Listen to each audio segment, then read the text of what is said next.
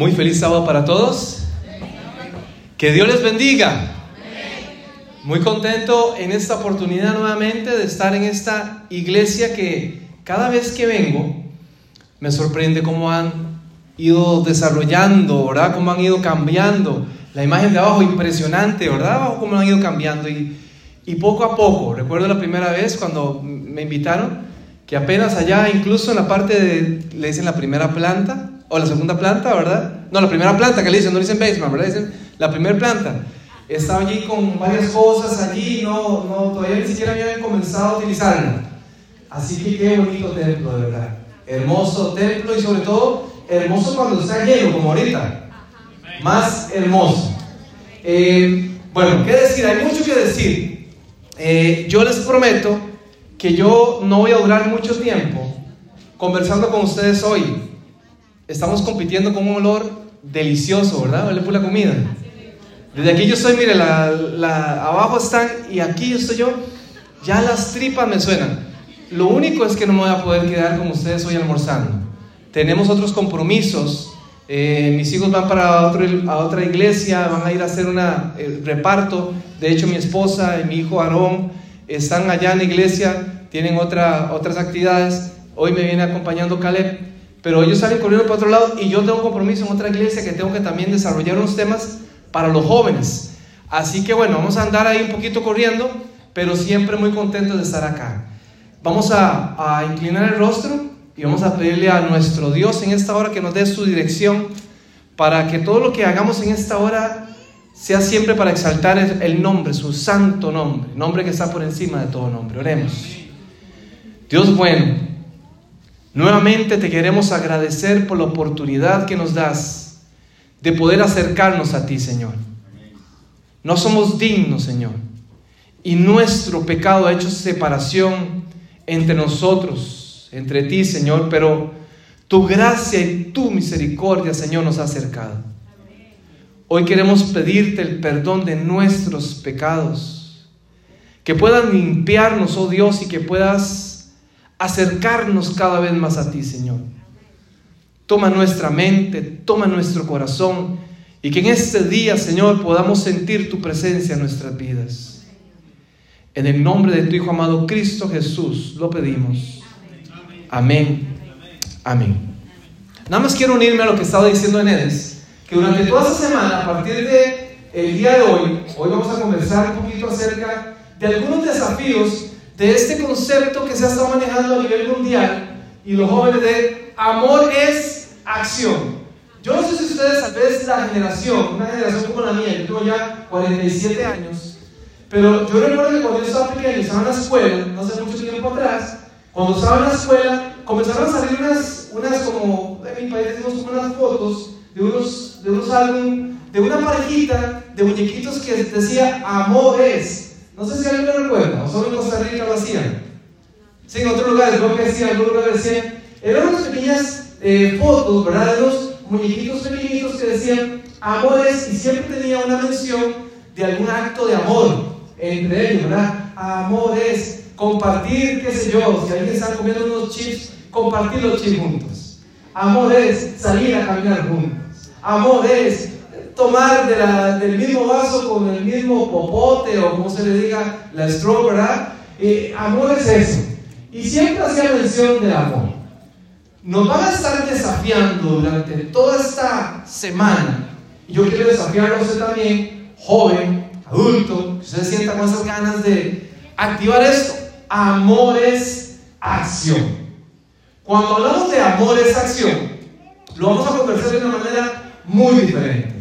Y vamos a ir enlazando algunas actitudes que tienen que ver con el amor en acción. ¿Cómo vamos a manifestar nosotros el amor, pero en acción? No un amor, como lo decían al principio, ¿verdad? No un amor solamente para nosotros, sino vamos a compartir ese amor. Y lo vamos a hacer de una modalidad muy diferente. Estamos acostumbrados siempre a participar o de ese tipo de experiencias muy reflexivas, o de seminarios, o de inducciones, pero lo vamos a hacer de una manera diferente. Vamos a estar allá abajo trabajando una modalidad que se llama modalidad taller. Y allí vamos a hacer algunas dinámicas que, le estoy, que estoy convencido que le van a hacer disfrutar esa experiencia que vamos a tener allí. La va a disfrutar. Así que, bueno, si terminamos ayer y si usted no disfruta la experiencia, yo me lo voy a llevar y lo voy a invitar a comer a algún lado. Si me dijo, no disfruté, entonces vamos a, lo voy a invitar a comer a algún lado, ¿verdad? Vea que los estoy desafiando.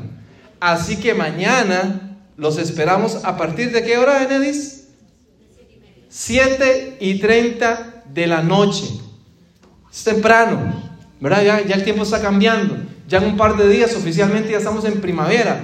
O sea que esta semana nos va a hacer, eh, eh, eh, vamos a estar entrando en la primavera, así que nos vamos a ver más bonitos, ¿verdad? Más lindos, porque en la primavera todo se ve más bonito, todo cambia, todo florece, ¿verdad? Yo me sentía ahora aquí con estos muchachos que están aquí, tan guapos y tan guapas, me sentía floreciente aquí, ¿verdad? Y ahí tengo que arrimarme a los jóvenes, a ver si acaso. Bien, ya está hecha la invitación, les invitamos muy cordialmente. Ahora, vean qué interesante, porque ahora cuando yo estaba sentado ahí, yo estaba viendo el título que ustedes pusieron acá, Amor es acción. Hoy no vamos a hablar acerca del amor, de qué es el amor, pero en otra oportunidad lo vamos a hablar. Quizás durante esta semana vamos a hablar un poquito acerca de qué es el amor, ¿verdad? Conocer un poquito acerca de qué es el amor. Pero sí hablemos un poquito acerca de qué es la acción. ¿Qué es la acción? ¿Qué será la acción? Cuando hablamos de acción, ¿Qué se imagina usted? ¿Verdad? ¿Han, visto ustedes que en algún momento dicen películas de acción? ¿Qué significan? Personas que están ahí pasivas, tranquilas. ¿Verdad que no? Al contrario, al contrario. Cuando hablamos acerca de acción, hablamos de que algo que es inerte, o sea, que algo que está inerte, o sea, que algo que está ahí en movimiento, comienza a activarse. Y yo sé que los jóvenes son muy activos, ¿verdad? Muy activos. Cuando hay algo que los mueve, cuando hay algo que los entusiasma, ¿verdad? Cuando hay una muchacha que está por ahí, deja todo lo que esté cayendo, nieve, lloviendo, lo que sea, va a correr, va a entrar en acción para salir a ver a qué? A su amado, no es así. Se, se corta el pelo, dicen por aquí, ¿verdad? Hacen de todo, se alegran, se, se acicalan, como dicen por allí otros, ¿verdad? Se ponen guapos, las mujeres también, se ponen hermosas, ¿verdad? y demás para encontrarse con su amado. Eso es ponerse en acción. Ponerse en acción es en algún momento cuando se dice, bueno, ya terminé yo parte de mi proceso de desarrollo personal, ya terminé mis estudios y ahora sí voy a buscar trabajo. Hay gente que dice que está enamorada, obrada, que cuando encuentra trabajo lo devuelve. Pero yo sé que aquí no. Aquí hay gente en acción que dice, bueno, ya ahora sí llegó el momento nuevamente de insertarme en el, en el área laboral, yo voy a trabajar, yo voy a accionar. Eso se llama acción. Es algo que implica movimiento. ¿Ok? Y durante esta semana vamos a hablar un poquito acerca de, cómo podemos hacer para accionarnos. De hecho, yo no sé si han escuchado esta frase de ustedes en algún momento. Una frase muy conocida que dice, luces, cámaras. ¿Lo han escuchado, verdad? Sí, lo han escuchado. ¿Saben que este término de luces, cámaras, acción es atribuida a un hombre conocido, un hombre influyente en el mundo cinematográfico llamado David W. Griffith? Este hombre, David, fue el primero que utilizó la frase luces, cámaras, acción. Y obviamente en el, en el mundo este cinematográfico implicaba algo implicaba que la gente que estaba ahí en ese momento iba a participar de la elaboración de una película, estuvieran atentos para la indicación de acción. Hace unos meses atrás, quizás tal vez un año atrás, iba caminando con mi familia eh, por la ciudad de Nueva York y estamos caminando los cuatro cuando de pronto llegamos a un lugar donde estaban cerradas las calles. No sé si a usted le ha pasado, ¿no? En Nueva York es característico, ¿no? Que en cualquier momento usted ve que estén ahí filmando una, una película. Han visto que casi todas las películas de acción, casi Nueva York es en donde se desarrolla la película, el trama de la película. Y estamos nosotros pasando cuando de pronto estaba todo cerrado, policías, bomberos, cámaras por todo lado, equipo de, visual, de todo había ahí. Y nosotros, ¿verdad? Como, como como buenos latinos, ¿qué estará pasando? Vamos a ver qué está pasando. Así que nos acercamos, podían por lo menos entrar hacia cierto eh, lugar ¿no? donde podíamos desenvolvernos y caminar. Y cuando llegamos allí, había una gran cantidad de cámaras, una gran cantidad de actores, de actrices que estaban allí. Estaban filmando una película en un lugar. Y entonces, ¿verdad? Nosotros quedamos viendo para ver qué era la escena que querían hacer allí. Estaban todos conversando. De pronto el encargado dijo, bueno, vamos a entrar. Escena, todos a escena. Listos todos. Y cada persona que estaba allí comenzó a tomar su posición. ¿Verdad? Tenían por supuesto que todo eh, estaba eh, adecuado a la toma que querían hacer. Y por allí estaban sacando un poquito de humo de unas máquinas porque resulta que tenían que entrar a, una persona con, eh, entrar como a saltar un lugar y sonaban pistolas, gente gritando, la gente corriendo. Y cuando ese tipo dijo, vamos a entrar, en 3, 2, 1, acción, todo el mundo comenzó a actuar. Algunos salieron corriendo, otros salieron gritando y entonces la cámara estaba filmando todo hasta que él dijo, listos, va. Y comenzaron a grabar. Terminó la escena, por supuesto, y nuevamente todo el mundo volvió a su condición natural, a conversar, a tomarse su café, a sentarse por allí, a hablar por teléfono. Estaban simplemente esperando la palabra acción. Allí por donde yo vivo, en North Bergen, estuvieron grabando hace, también hace un año atrás, posiblemente dos años atrás, una película. Y vieras qué interesante porque hicieron de la ciudad ahí, de donde yo vivo, ese vecindario donde yo vivo, la condicionaron totalmente para que diera la impresión de que era un lugar antiguo. Y entonces durante, qué sé yo, un mes completo, estuvieron filmando escenas en ese lugar. Vieras qué interesante porque trajeron una gran cantidad de vehículos viejos. Los vestidos, los trajes que usaban la gente eran antiguos.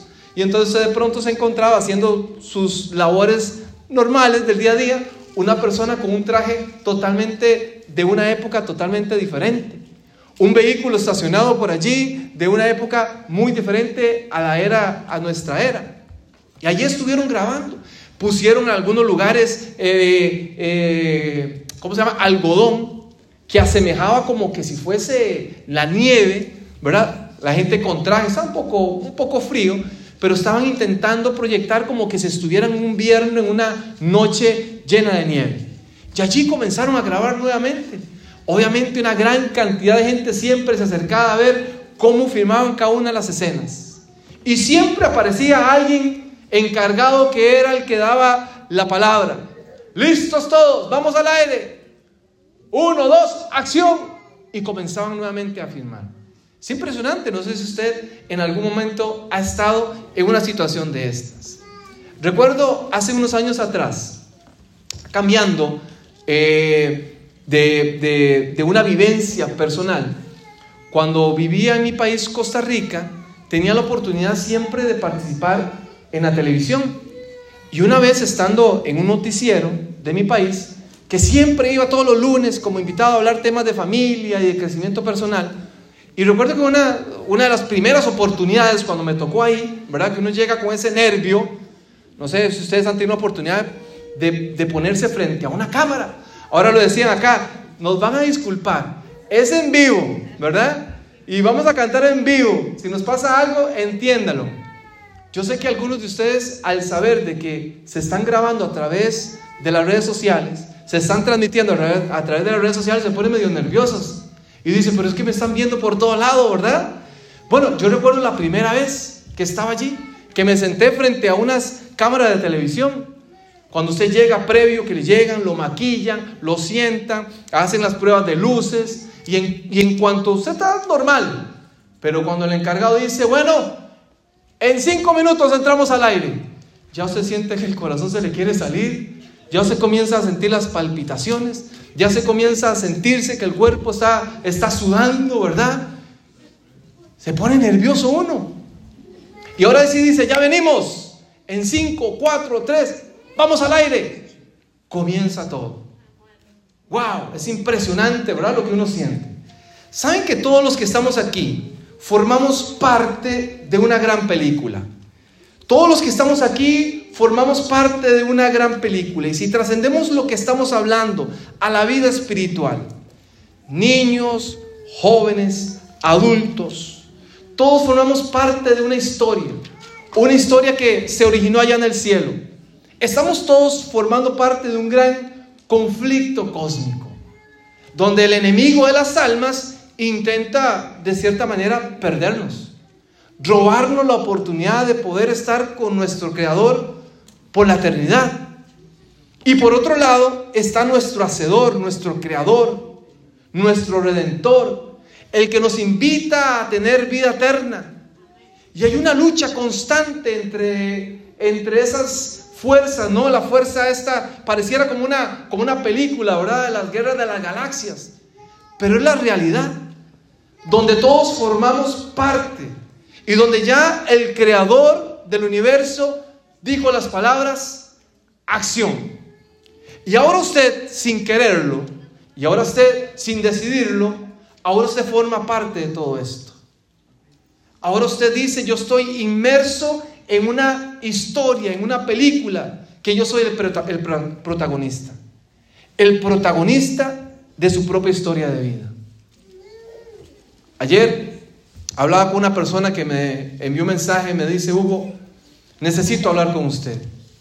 Una joven que está pasando una, situación particular. Y me decía, Hugo, ya no aguanto esa situación. No he podido hablar con nadie, no he querido hablar con nadie. Me he estado aislando durante mucho tiempo, he faltado a mi trabajo. Siento que estoy entrando a una depresión.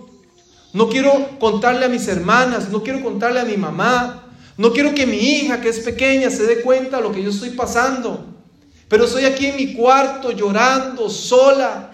Durante mucho tiempo he cargado el peso del dolor que en el pasado me hicieron.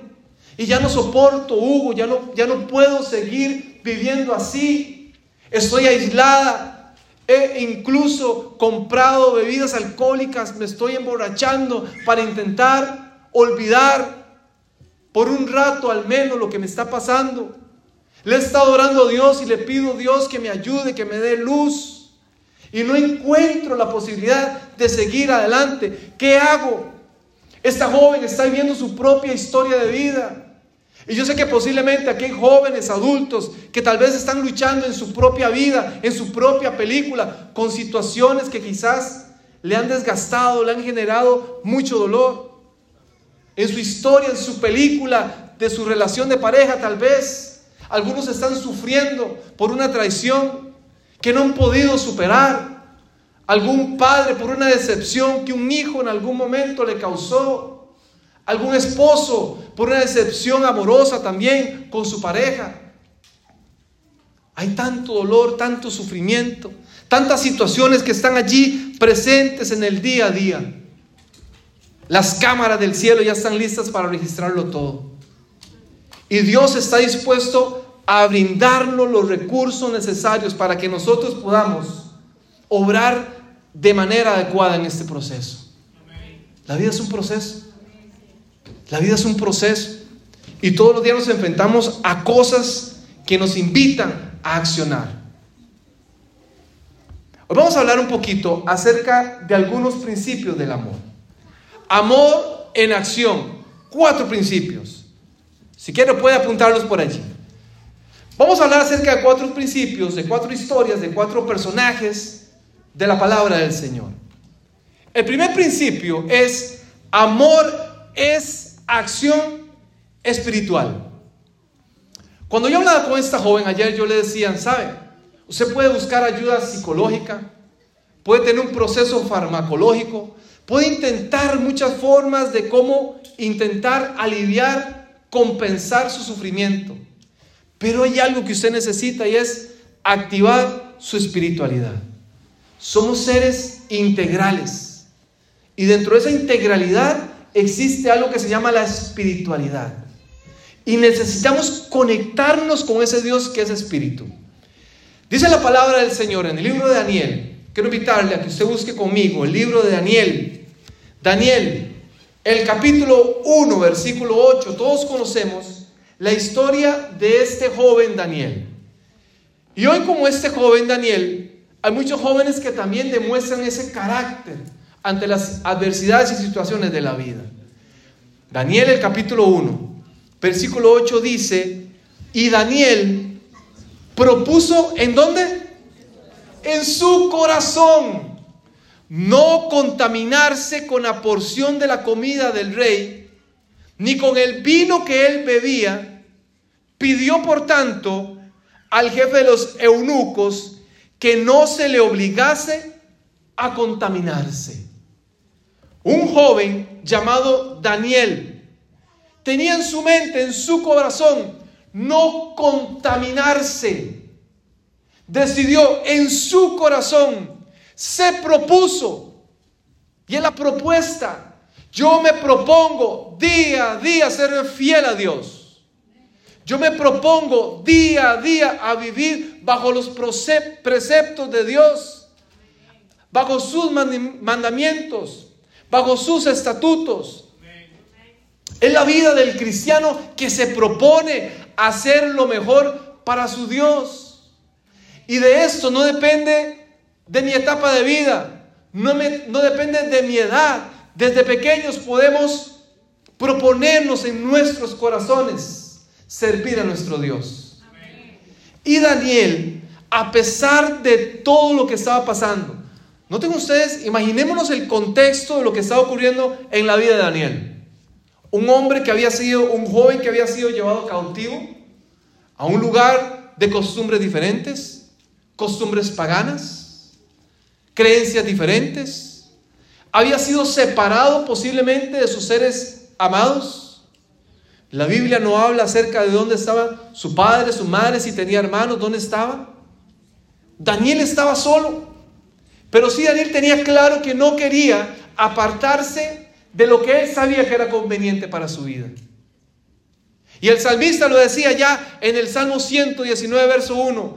En mi corazón he guardado tus dichos para no pecar contra ti.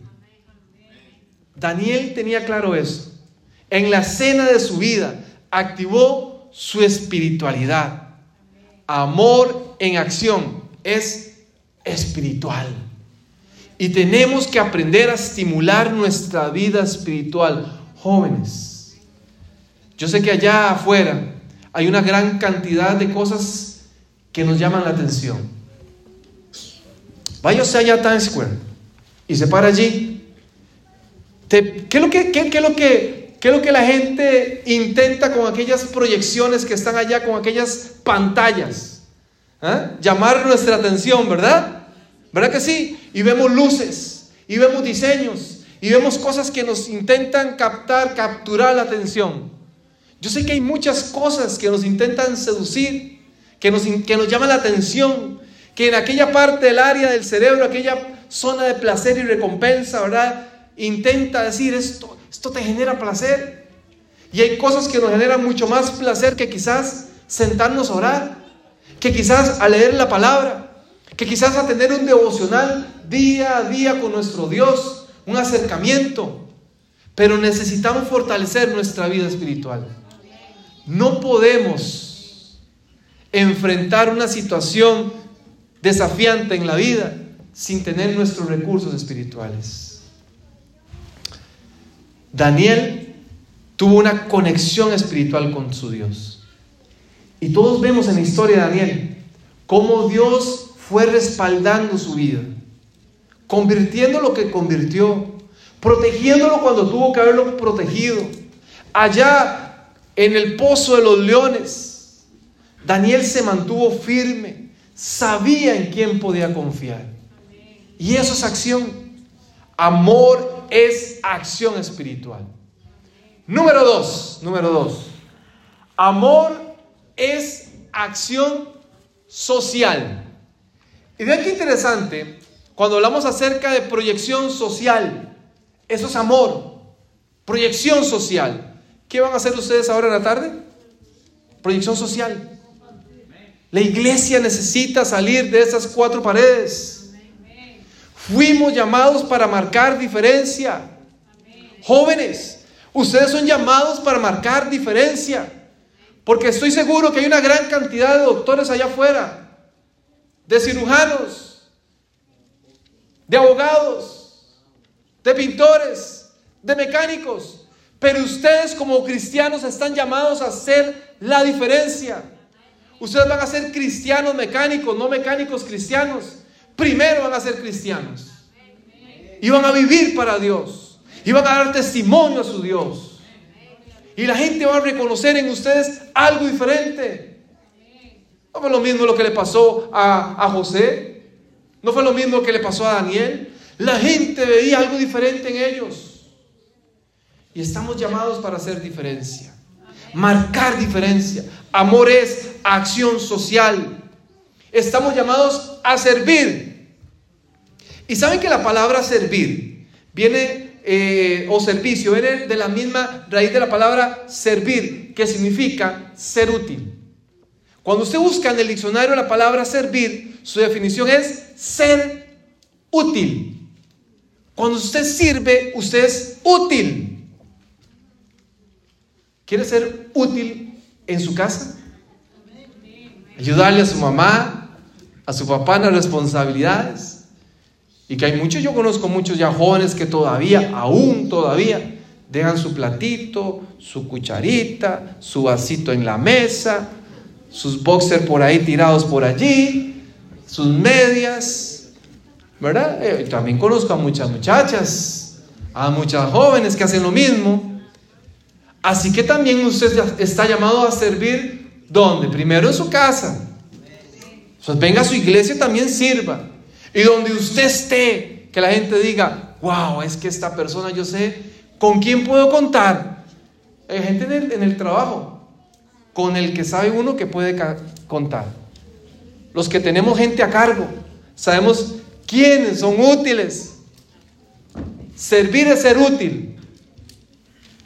Sirva, sea útil, porque si no, será inútil. Y aquí encontramos también la historia de una joven. Una joven que la palabra del Señor no dice el nombre, pero Dios sacó su vida del anonimato. Dice la palabra del Señor, Segunda Reyes, busquémoslo conmigo, Segunda de Reyes. Ahora voy a leer lo que dice Segunda de Reyes, capítulo 5, versículo 2. Allí había una joven, una mujer ¿Ok? Una, una, una jovencita que servía a Dios. Y en Segunda de Reyes, el capítulo 5, nos habla acerca de esta joven que había pasado una situación parecida a lo que pasó también Daniel. El pueblo de Israel había sido llevado nuevamente cautivo. ¿Por qué? Por desobediencia. Porque se apartaba de lo que Dios les pedía. Porque se apartaban de la fidelidad que Dios les demandaba. Y aquí había una joven que al conocer, dice la palabra, que fue llevada donde un general llamado Naamán. ¿Conocen la historia, no? Un general del ejército, un hombre con una gran reputación, un hombre al que se le respetaba, un hombre que tenía a cargo una gran cantidad de soldados. Era un hombre distinguido, ¿verdad? O sea, entendamos que era un hombre distinguido. No era un hombre común, era un hombre distinguido. Así que esta joven, por la misericordia de Dios, porque Dios, Dios todo lo tenía siempre y siempre lo ha tenido todo bajo control, Dios decidió que esta mujer, que esta joven, llegara a la casa de este gran general llamado Naamán. Y en Segunda Reyes, el capítulo 5, versículo 2, nos describe acerca de que este hombre, que era muy respetado, que era muy valiente, dice que tenía una, algo, algo que lo caracterizaba a los demás, que era leproso. ¿Se imagina usted? Es más, la Biblia lo menciona y dice, este hombre tenía muchas cosas, pero tenía lepra. Como diciendo, tantas cosas buenas, pero era leproso. Y entonces dice la palabra del Señor que esta joven Llegó a decirle a la esposa Nama, mire, allá hay un profeta en Israel que le puede ayudar, que le puede dar sanidad, que Dios lo respalda. Y este hombre, Naamán, dice la palabra, que fue, habló con el rey y le pidió permiso para, para acercarse donde estaba aquel profeta de Dios. ¿Saben que Naamán no se cuestionó? el hacerle caso a esta joven? ¿Por qué creen ustedes que Namán no dijo, ¿y esta quién es? La sirvienta de la casa. Esta la esclava. ¿Y esta joven quién la invitó? ¿Y por qué está hablando? ¿Por qué se me dirige a mí? ¿Por qué habla de mi, de mi lepra? ¿Por qué se mete en lo que no le importa? ¿Ah? Posiblemente Namán pudo haberlo hecho o no pudo haberlo hecho. Claro, tenía hasta la autoridad para poder hacerlo. Pero dice la palabra que Namán escuchó lo que aquella joven le estaba diciendo y siguió su recomendación. Así que dice la palabra que se fue a buscar al profeta. Y allí estando ahí dice que llegó por fuera la casa del profeta Eliseo. Se lee la historia, puede leerla en su casa. Y dice que Eliseo ni siquiera salió de la casa, le dijo, vaya y te metes allá, al río Éfrates. Allí, usted se mete siete veces y ahí vas a ser sano. Y aquel decía, pero ¿cómo es posible que yo me vaya a meter a ese río? Al Jordán, perdón. Le dije al Éfrates, ¿verdad? Al Jordán. Y allí en el Jordán, que era un río que era sucio, él decía, pero ¿cómo es posible? Si allá donde yo vivo hay ríos más limpios. No, pero no es donde usted quiere es donde Dios dice. Y es una lección de vida también. Ay, es que eso es lo que quiero estudiar. Ay, es que con esto me quiero casar. Es que es tan lindo. A pesar de que no es cristiano, a pesar de que no es adventista, a pesar de que, pues yo sé que Dios lo va a cambiar. Yo sé que en algún momento, porque estoy orando por Él. Digo, eso, eso es lo que Dios dice. ¿Será eso lo que Dios dice? De verdad. O sea, que terrenos que no tiene que meter. Pero eso vamos a hablar jóvenes. ¿Será que eso es lo que Dios quiere? Realmente cuando dice, ay, si yo lo conocí, yo le estoy hablando a Dios, Dios, dame por favor un siervo. Pero no me salió un siervo, ¿verdad? Me salió una casera. Y usted dice, pero es que es tan bonito, es tan atractivo. Ay, es que es tan lindo, tan guapo. Vean los rizos que tiene, qué coloches, se vuelven loco. Ay, vea cómo camina, qué, qué bárbara, qué guapa. Pero cuando usted vuelve a ver, ¿será lo que Dios dice? ¿Será Dios que dice, ese es el río?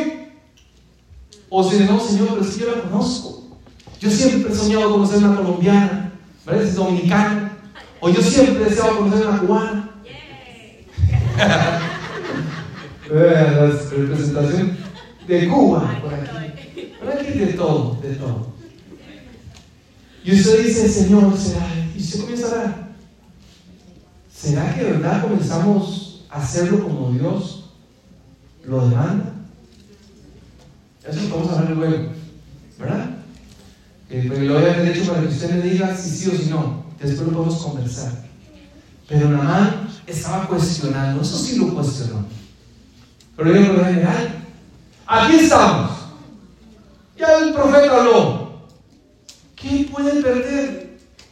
No hay nada que perder. Así que dice que la, palabra del Señor, que Namán lo hizo una vez, dos veces, tres veces, y nada pasaba. Su piel seguía igual.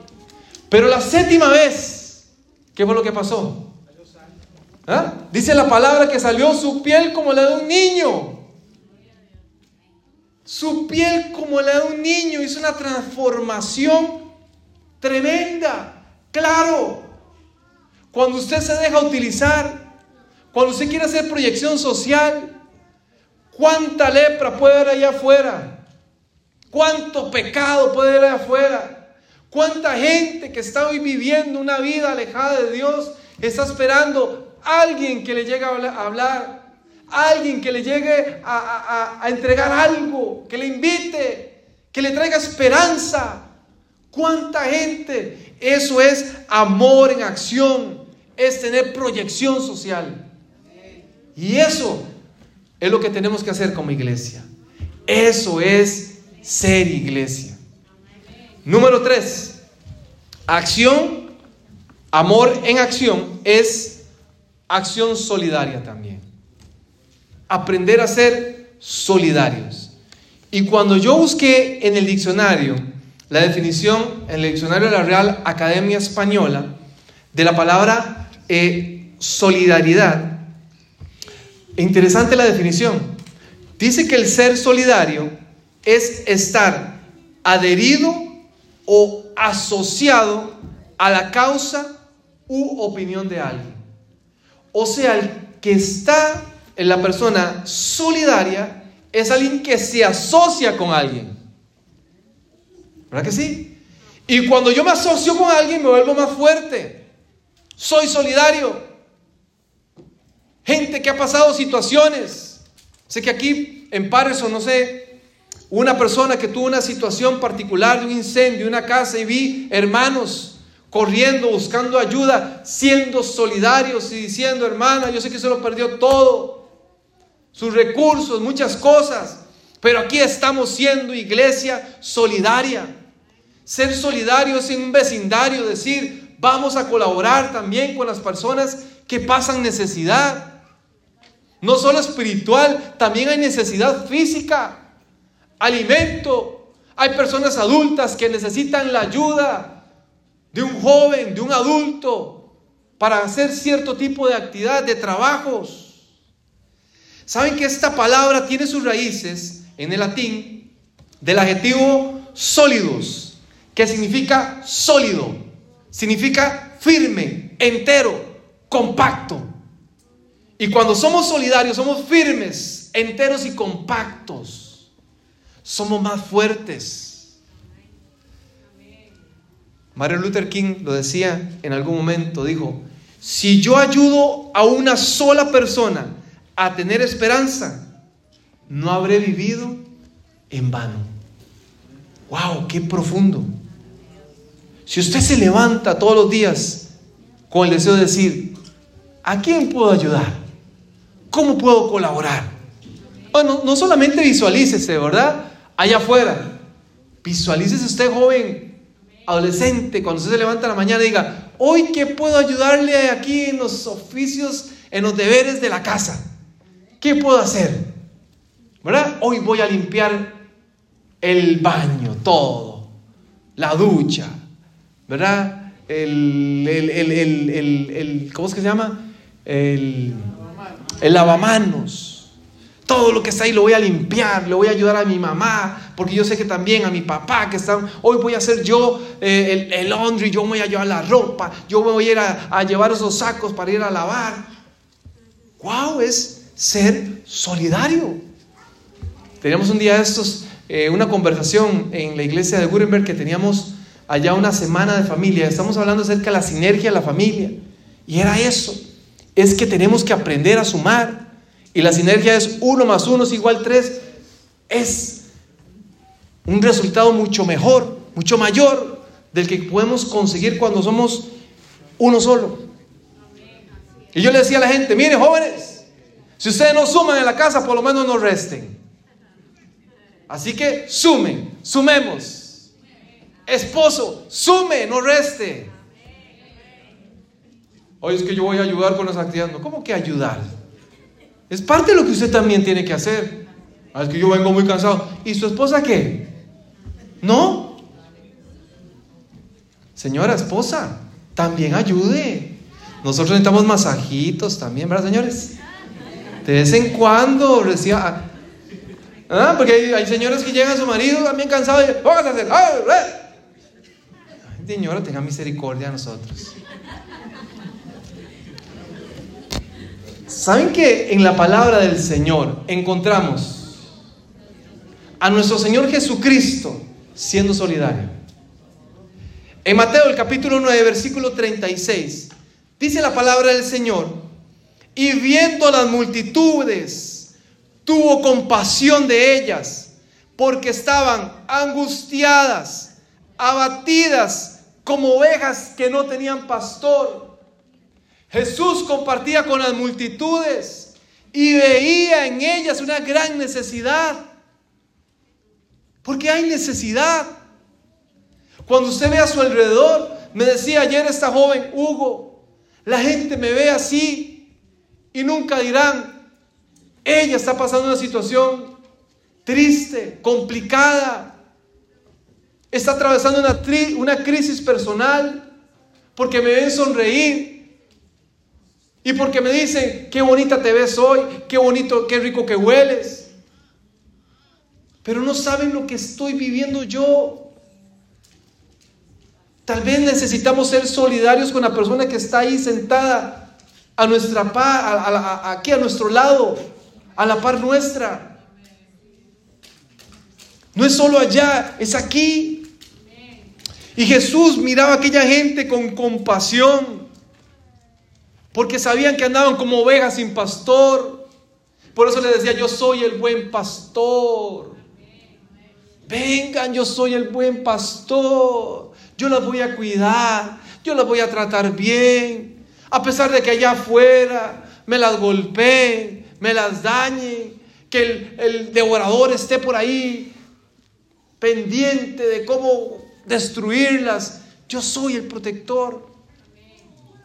En Lucas el capítulo 7, versículo 13 dice que al ver aquella, había una mujer, una mujer que, que, su hija estaba padeciendo una enfermedad, estaba a punto de morir. Y el capítulo 7, versículo 13 de Lucas dice que al verla el Señor tuvo compasión de ella y le dijo, no llores, no llores, aquí estoy yo. Dice la palabra del Señor que le trajo sanidad a aquella joven, a su hija. Wow, Jesús ve nuestras lágrimas. Jesús ve nuestro sufrimiento. En un mundo joven que a veces nos sentimos incomprendidos, a veces sentimos que todo el mundo está en nuestra está nuestro, en, en contra nuestra. A veces sentimos que no somos importantes o que no calzamos en un lugar. Jesús ve los más mínimos detalles. Señora, tal vez usted está luchando hoy porque usted es madre soltera. Y usted dice, es que difícil ahora. Se fue. Me dejó por otra. Y ahora ni siquiera me, me llama, no les ayuda. Se fue, se regresó para allá, para su país de origen. Aquí estoy yo, sola. Usted no está sola. Dios está con usted. Él atiende cada una de sus necesidades. Y vamos terminando ya con esto. Amor es acción multiplicadora. Y aquí tenemos que ver nuestra misión como iglesia. Y nuestra misión es compartir el Evangelio. Aquella iglesia primitiva, cuando recibió el Espíritu Santo, dice que en ese momento Pedro comenzó a hablar y una gran cantidad, una multitud. Dice que más de tres mil personas fueron bautizadas y fueron añadidas a la iglesia por el poder de la palabra del Señor. Porque la iglesia necesita multiplicarse, porque necesitamos compartir ese mensaje de esperanza, multiplicarnos. Y dice el texto en Hechos capítulo 2, versículo 47 que el Señor añadía cada día a la iglesia los que habían de ser salvos. Qué hermosa realidad. Aquella iglesia primitiva tenía un deseo de multiplicarse. Y gracias a ese movimiento de aquella iglesia, usted y yo estamos aquí sentados. ¿Seremos parte de una generación de cambio? ¿Estás dispuesto, joven, a aceptar el llamado que Dios le está haciendo en esta hora? Déjeme terminar con esto. Hace unos días atrás, posiblemente tal vez usted lo vio, de curioso, tal vez le guste, no sé, celebraron lo que son las entregas de los Oscar. Y fue algo que es visto a nivel mundial, ¿no? La gente está pendiente acerca de varios premios que se tienen algunas películas. Esta tradición viene desde el año 1929 más o menos. ¿Han visto ustedes la estatuilla esta, la imagen, ¿verdad? De, del Oscar. Se dice que en algún momento el nombre de esta fue por una, por una actriz estadounidense llamada Margaret, que cuando la vio por primera vez, dicen algunos, dijo, ¡uh! se parece a mi tío Oscar. Entonces a partir de allí le llaman a este premio el premio Oscar. ¿no? Muy curioso dato, ¿no? Donde anualmente hacen cierto tipo de premiaciones.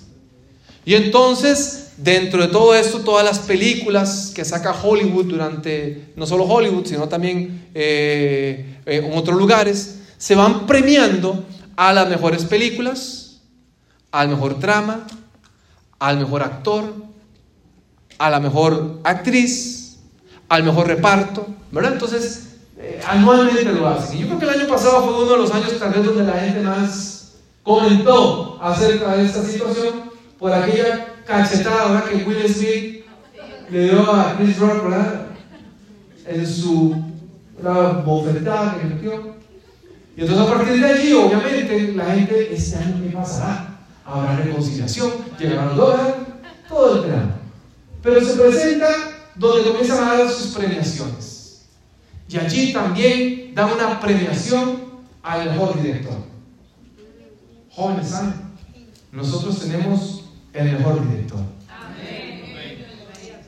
El que quiere que su historia de vida termine como debe terminar. El que tiene ya todo claro de cómo va a terminar su vida. Él lo conoce todo. Dios conoce qué planes tiene para usted, planes de bien, planes de misericordia para usted. Hoy lo único que necesitamos es disponer nuestras vidas, nuestros corazones y decirle, Dios, aquí estamos, porque dependemos de ti, dependemos de tu gracia y de tu misericordia. Hoy, Señor, quiero decidir formar parte, tomar el control de mi propia película, de mi vida, y decir, Señor, yo quiero hacer lo mejor para ti. ¿Está usted dispuesto a entregar su vida al gran director de la obra, de todo lo que, de todo lo que vemos? Yo quiero invitar a jóvenes, si hay alguno que le gustaría aquí pasar al frente, yo quiero orar por ustedes, jóvenes. Yo quisiera en esta hora pedirle a nuestro Dios la dirección para sus vidas, para que a partir de este momento usted pueda considerar a Dios como lo principal, como su principal prioridad de vida. Y a los demás quiero invitarles a que se pongan de pie, vamos a orar. Jóvenes, pasen aquí al frente, vamos a orar por ustedes. Vamos a pedirle a nuestro Dios, a nuestro Padre Celestial, niños, adultos, en esta hora queremos pedirle a nuestro Dios su dirección. Yo creo que se pongan aquí de frente para que, ah, que de frente para que todos nos, nos vean por él. Aquí lo van a estar viendo a través de las redes sociales. Muchachos, a los solteros. ¿Cuántos están solteros aquí? Solo un soltero tenemos. Todos son casados. ¿Usted es soltero también? Claro, bien. Vamos jóvenes. Este es un llamado, no mi llamado, es el llamado del Señor. Para usted, para su vida. Veamos. Mira iglesia, qué cantidad de personas hay acá. De muchachos dispuestos. Vengan por aquí. No se vayan tan, tan lejos. Van a estar por acá. Para que la cámara los amigos le sacan zoom. Y vean lo bonito que se ve. Cuando yo voy a una iglesia joven, yo me lleno de entusiasmo. ¿Saben que la iglesia donde yo vengo, la iglesia de Gutenberg, hace muchos años atrás, los fundadores cuentan que cuando ellos fueron a, esa iglesia estaba en venta. Y cuando los fundadores de nuestra iglesia, los que compraron ese templo, decidieron ir a visitar ese templo para, para hacer una oferta, para comprarla, se encontraron allí a una comunidad cristiana, no sé si eran anglicanos o qué, eh, y ellos estaban allí y ya era una iglesia muy avejentada. Sus líderes eran personas muy mayores y le dijeron a nuestros líderes de aquel momento, miren, estamos vendiendo la iglesia porque nuestra iglesia ya perdió juventud, ya hay jóvenes que quieran seguir tomando las riendas, liderando. Y entonces tenemos que vender nuestra iglesia. Y cuando yo veo la iglesia, si veo tanto jóvenes, yo me siento contento.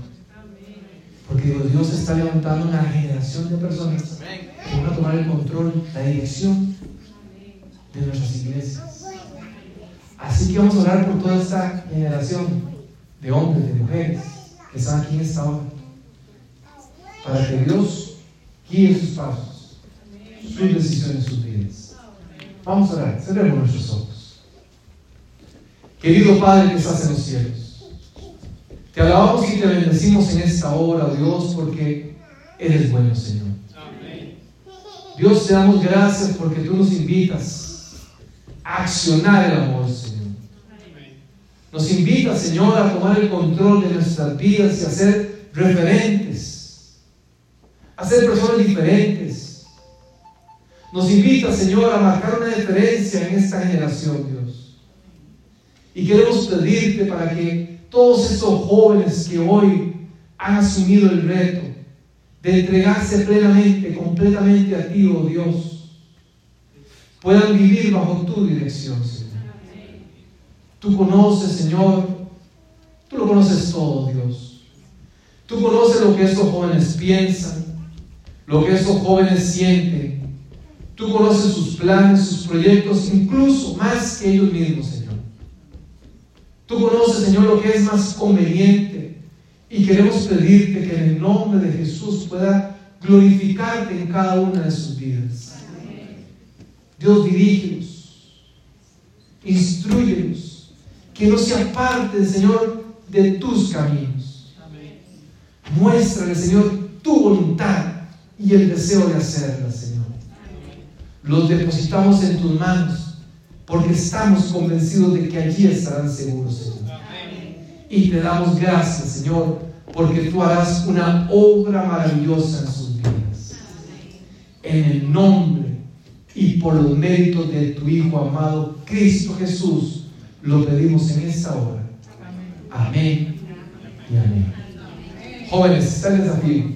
Esta semana los esperamos a partir de mañana para que asuman el reto. Que Dios les bendiga. Muy feliz sábado para todos. Oh, que les van a tomar una foto, jóvenes, vengan por acá.